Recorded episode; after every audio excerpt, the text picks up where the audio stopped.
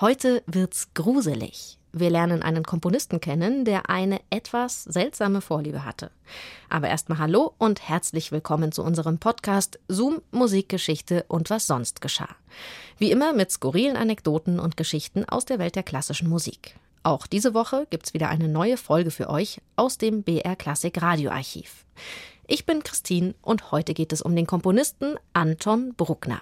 Österreicher, lebte im 19. Jahrhundert und hat wahnsinnig monumentale Sinfonien geschrieben. Er war unglaublich religiös und er hatte so ein paar seltsame Spleens.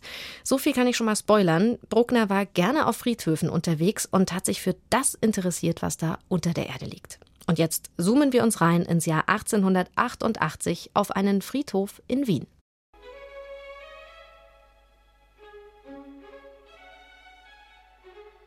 Neunzig, einundneunzig, zweiundneunzig, dreiundneunzig.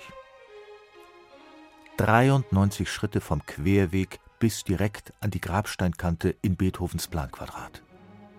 Der Währinger Friedhof war nicht groß, aber es hatte Anton Bruckner an diesem kalten Morgen doch einige Mühe gekostet, alles sorgfältig zu vermessen.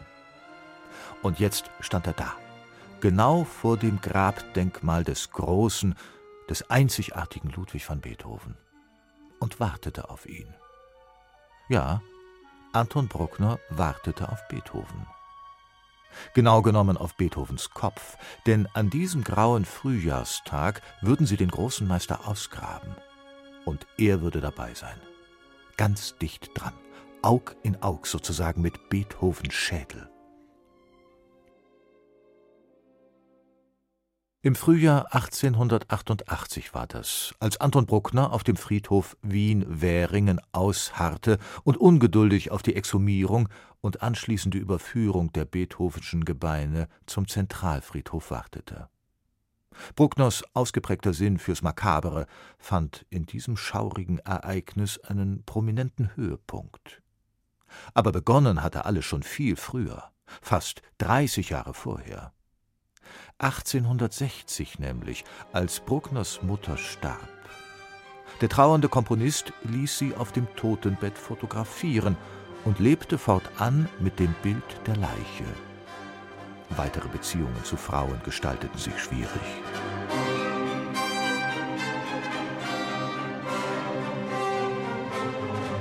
So trat also der Tod in Bruckners Leben und sollte fortan eine Quelle der Faszination, Inspiration und der tiefen Religiosität werden. Auch sein symphonisches Schaffen gliederte der junge Komponist von nun an nach göttlichem Prinzip. Erster und letzter Satz eines Werkes als Gleichnis des Werdens und Vergehens. Adagio und Scherzo dagegen als Leid und Freude auf Erden. In den kommenden Jahren erlebte Anton Bruckner kleine Achtungserfolge und große Rückschläge, entwickelte Zwänge und Neurosen, versah seine Partituren nun mit durchgängig nummerierten Taktperioden und ging auf dem Zentralfriedhof spazieren. Am liebsten an aller Seelen. Der Tag, als der Leichnam des Habsburgers Maximilian, Kaiser von Mexiko, nach Wien überführt wurde, war für Anton Bruckner ein Festtag. Schon im Vorfeld hatte er seinen Freund Rudolf Weinwurm angewiesen, umfangreiche Nachforschungen über die Einzelheiten des Transports anzustellen, wann der Tote eintreffen würde und wo, ob im geschlossenen Sarg, mit Glasdeckel oder sogar oben ohne. Weinwurm erfüllte seinen Auftrag pflichtbewusst, und Bruckner kam voll auf seine Kosten. Schaurig schönes Entsetzen und neue Schaffenskraft in Moll. Die Durststrecke bis zum nächsten letalen Großereignis überbrückte er mit kurzweiligen Ausflügen in die Kerker alter Festungen, mit der Behandlung seines Zählzwanges und natürlich mit Musik.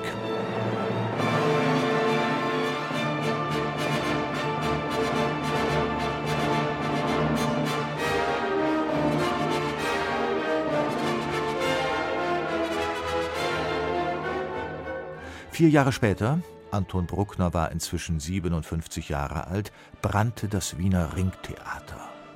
Enormer Sachschaden, 40 Verletzte und unzählige tote Brandopfer.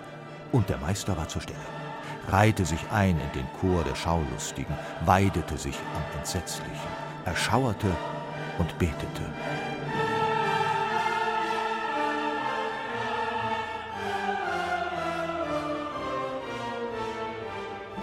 Dieser Zeit begann Anton Bruckner auch Buch zu führen über die Art und Häufigkeit seines privaten Dialogs mit Gott, über Sünden und Taten und ging schließlich ganz im Glauben auf.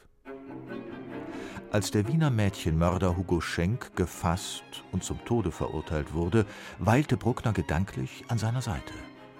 Vom selben Fleisch, aus dem die Henkersmahlzeit zubereitet wurde, ließ der Künstler sich ein Schnitzel braten, verzehrte es und begleitete eine Mörderseele im Gebet ins Jenseits. Ja, und dann war da noch die Sache mit Franz Schubert. Das Grab des großen Romantikers sollte geöffnet und Schuberts Überreste fotografiert und vermessen werden. Keine Frage, dass Anton Bruckner anwesend war.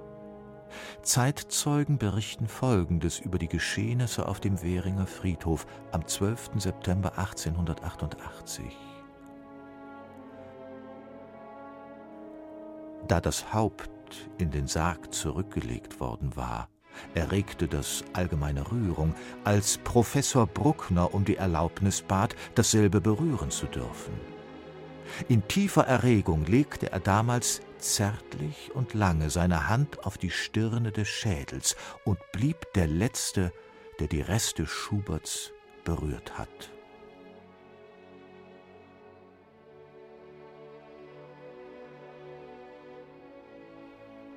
Seit zwei Stunden steht er jetzt schon auf dem Währinger Friedhof. Inzwischen ist der Exhumierungstrupp eingetroffen und hat Beethovens Grab geöffnet. Mit 85 Spatenstichen. Anton Bruckner hat mitgezählt. Er ist aufgeregt. Jetzt sind die Gebeine sichtbar. Die anwesenden Ärzte beginnen mit ihren Vermessungen, bevor Ludwig van Beethoven zum Transport fertig gemacht wird. Zum Transport zur neuen Ruhestätte auf dem Zentralfriedhof. Das ist die Gelegenheit. Die einzige und letzte Gelegenheit, Beethoven nahe zu sein. Anton Bruckner zwängt sich an den Ärzten vorbei und greift nach Beethovens Schädel. Sie wollen ihn aufhalten, hindern, aber er wird sich nicht abhalten lassen.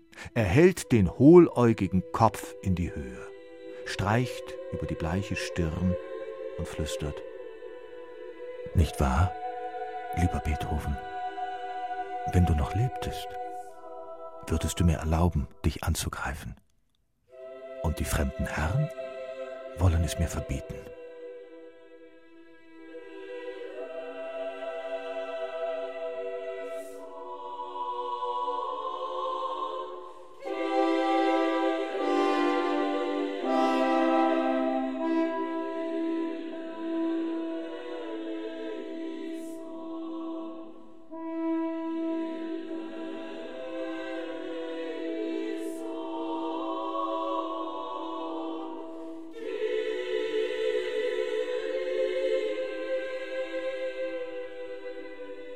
Einmal seinem Idol ganz nah sein. Anton Bruckner hat das geschafft. Er ist Beethoven nahegekommen, auch wenn es so ein bisschen makaber war. Katharina Neuschäfer zoomte sich für euch ins Jahr 1888 auf den Friedhof Wien-Währingen. Zoom Musikgeschichte und was sonst geschah gibt's immer samstags neu in der ARD Audiothek und natürlich überall, wo es Podcasts gibt. Lasst uns doch ein Abo da, dann kriegt ihr auch jede neue Folge mit. Nächste Woche reisen wir dann zum Londoner Opernhaus Covent Garden. Da haben Anfang des 19. Jahrhunderts Opernfans ziemlich wild demonstriert. Die Volksseele brodelte, London kochte. Was trieb die braven Bürger der Millionenstadt auf die Straße? War es Hunger, blutsaugerisch hohe Steuern oder etwa der rebellische Geist politischer Revolution? Keines davon.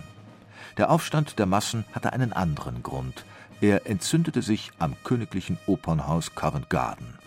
Als OP-Riots sind diese legendären Unruhen ein Teil der Londoner Stadt und der englischen Kulturgeschichte.